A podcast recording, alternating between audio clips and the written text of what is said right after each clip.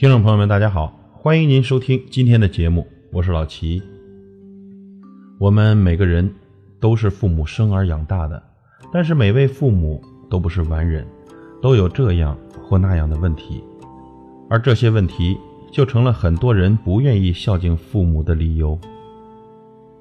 例如，有的父母脾气暴躁，有的父母厚此薄彼，有的父母愚笨贫穷，有的父母观念落后。有的父母身体不健全，特别是父母年老了，头脑不好用了，脾气更坏了，等等。朋友们，父母是我们修行的对象，我们每个人要从父母这里开始，学会包容与爱。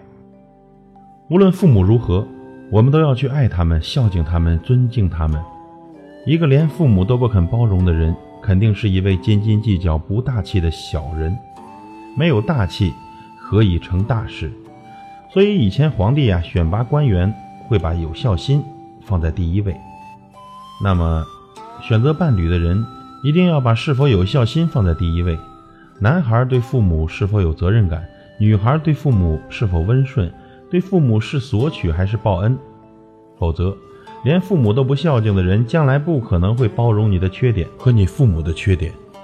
在社会上，他的人缘。也不会好到哪里去。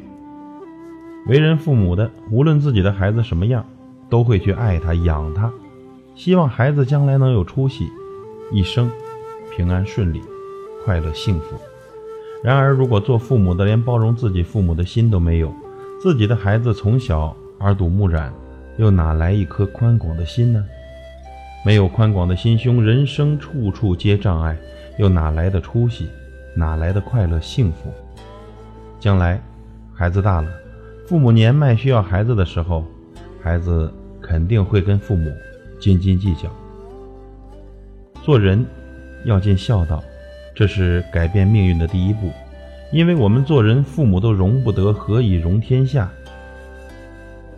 为人父母的，如果想要孩子拥有幸福、顺利的人生，自己一定要好好孝敬年迈的父母。胸怀大志的人，首先要从容得下自己的父母开始做起，要容得下父母的固执，耐心细致的照顾好父母，这是人生修行的第一步。感谢您的收听，我是老齐，再会。